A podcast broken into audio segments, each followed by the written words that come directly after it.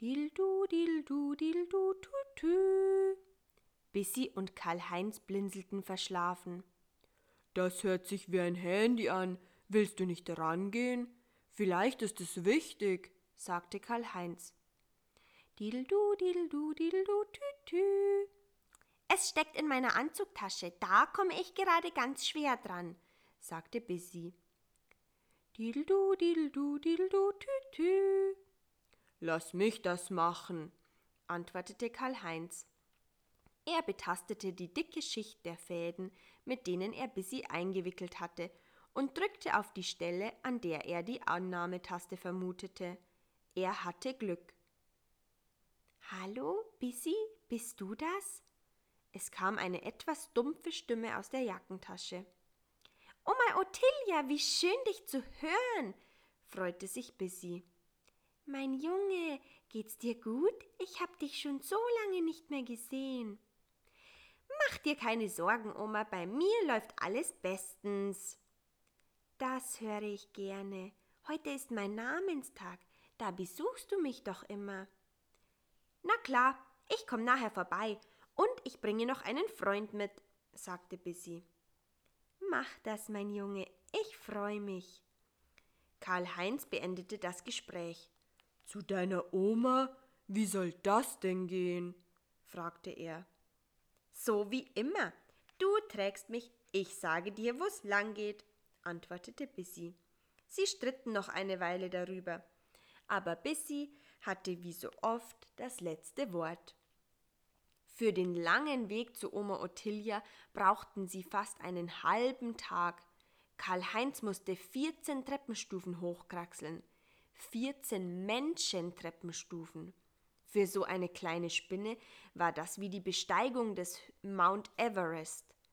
Er war völlig erledigt, als sie endlich bei Oma Ottilia auf dem Plüschsofa saßen und Berge von Christstollen vor sich hatten. Greifen Sie doch zu, Sie haben es sich verdient nach so einem anstrengenden Weg, sagte Oma Ottilia. Wissen Sie, als ich noch besser sehen konnte, habe ich viel unternommen. Aber jetzt freue ich mich immer, wenn mal jemand vorbeikommt. Das Fliegen ist mittlerweile viel zu gefährlich, wenn man fast blind ist. Ruckzuck hat man sich in einem Spinnennetz verheddert. Stimmt, das passiert schneller, als man denkt, sagte Bissi. Karl-Heinz mampfte seinen Christstollen und sagte lieber nichts. Aber schön, wenn man Freunde hat, die auf einen aufpassen. Karl-Heinz schluckte. Was sind Sie denn für eine Insektenart, wenn ich fragen darf?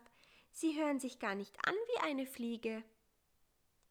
Ich bin eine Spie. Er ist ein Käfer, unterbrach ihm Bissi schnell. Ein großer, schwerer Käfer. Ach, wie schön. Ein Käfer, dann können Sie doch auch fliegen, freute sich Oma Ottilia.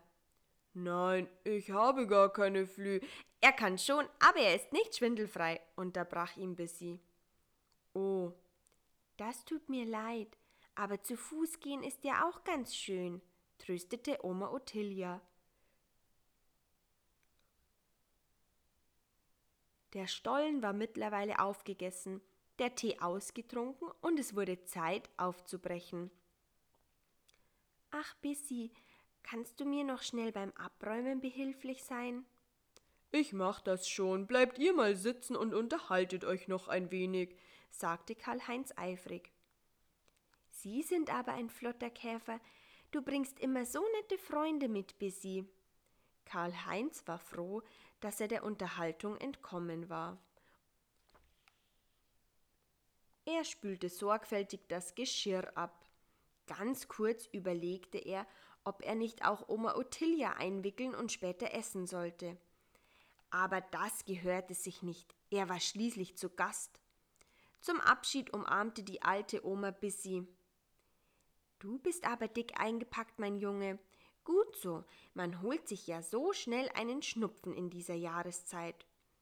Und zu Karl-Heinz sagte sie, Passen Sie gut auf Bissi auf, Sie wissen ja, die Spinnen. Keine Sorge, sagte Karl-Heinz. Wenn ich dabei bin, braucht er sich vor Spinnen überhaupt nicht zu fürchten.